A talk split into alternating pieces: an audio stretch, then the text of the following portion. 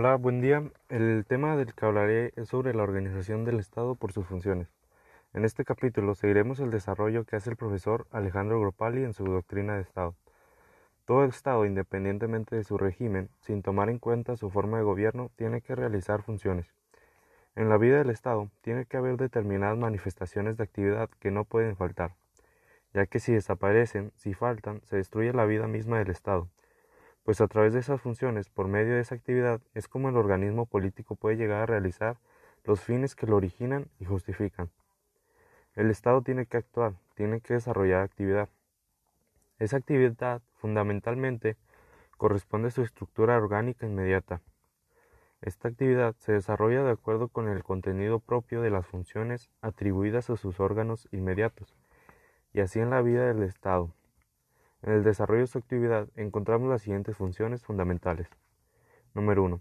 En toda organización estatal tiene que existir una actividad encaminada a formular las normas generales que deben, en primer término, estructurar al Estado y en segundo término, reglamentar las relaciones entre el Estado y los ciudadanos y las relaciones de los ciudadanos entre sí. Esto es necesariamente, todo estado, en todo Estado existe una función legislativa. Número 2. El Estado todo Estado debe tener una función encaminada a tutelar el ordenamiento jurídico defendiendo la norma precisa que aplicar en los casos particulares. Esta la conocemos como la función jurisdiccional. Número 3. Por último, una tercera función esencial del Estado es actuar promoviendo la satisfacción de las necesidades de los ciudadanos y fomentando el bienestar y el progreso de la colectividad. Se trata de la función administrativa, en la cual se encuentra comprendida la función gubernamental o de alta dirección del Estado, con los caracteres que le hemos asignado.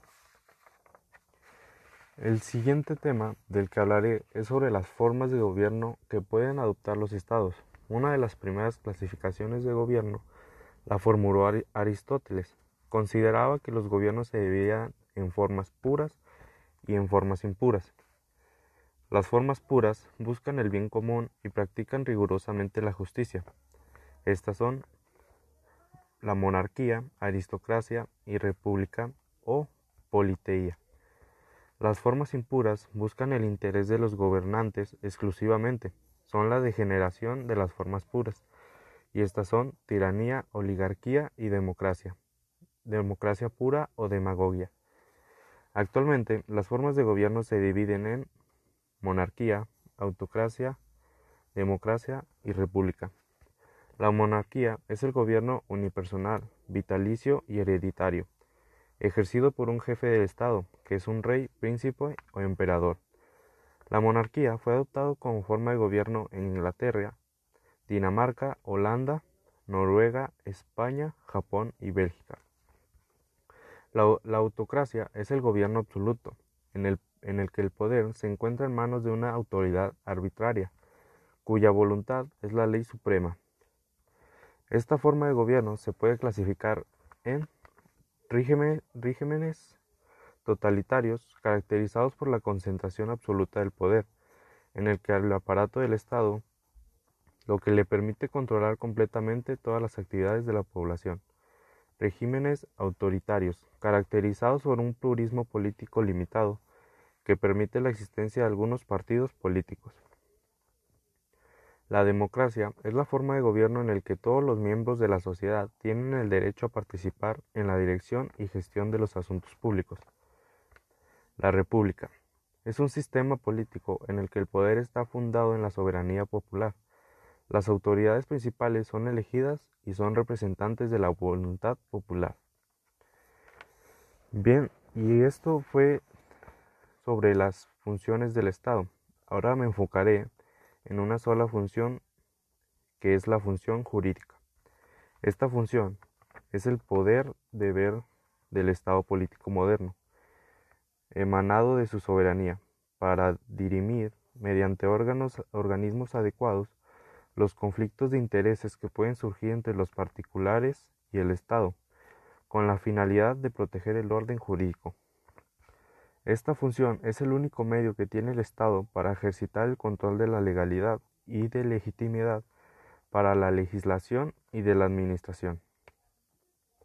La superioridad del poder judicial en la sociedad moderna lo coloca como el órgano orientador de la vida jurídica de la nación. Y finalmente, otra función importante dentro de la organización del Estado es la función administrativa, que es donde se encuentra involucrado el Poder Ejecutivo. Me refiero al fundamento de la constitución de la función administrativa. La Constitución recoge los principios y establece las reglas jurídicas que marcan el parámetro de actuación de los órganos supremos del Estado. Sus modos de creación y sus relaciones con los otros órganos, al igual que el ejercicio del poder estatal, las disposiciones constitucionales deben ser obedecidas, aplicadas, cumplidas y respetadas en todo acto de autoridad, para dar cumplimiento al principio de supremacía constitucional.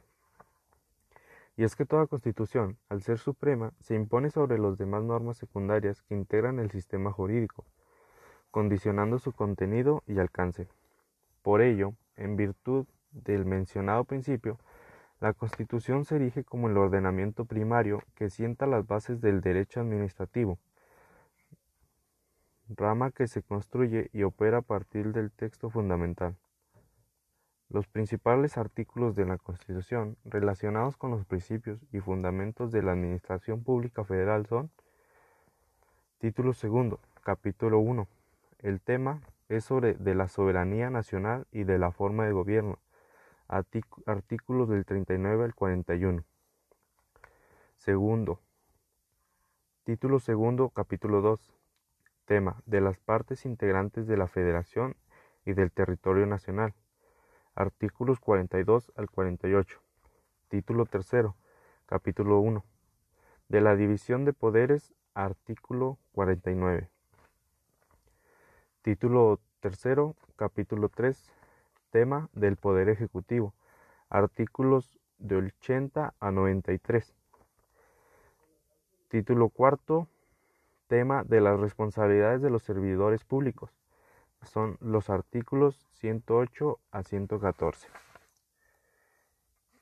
Y bien,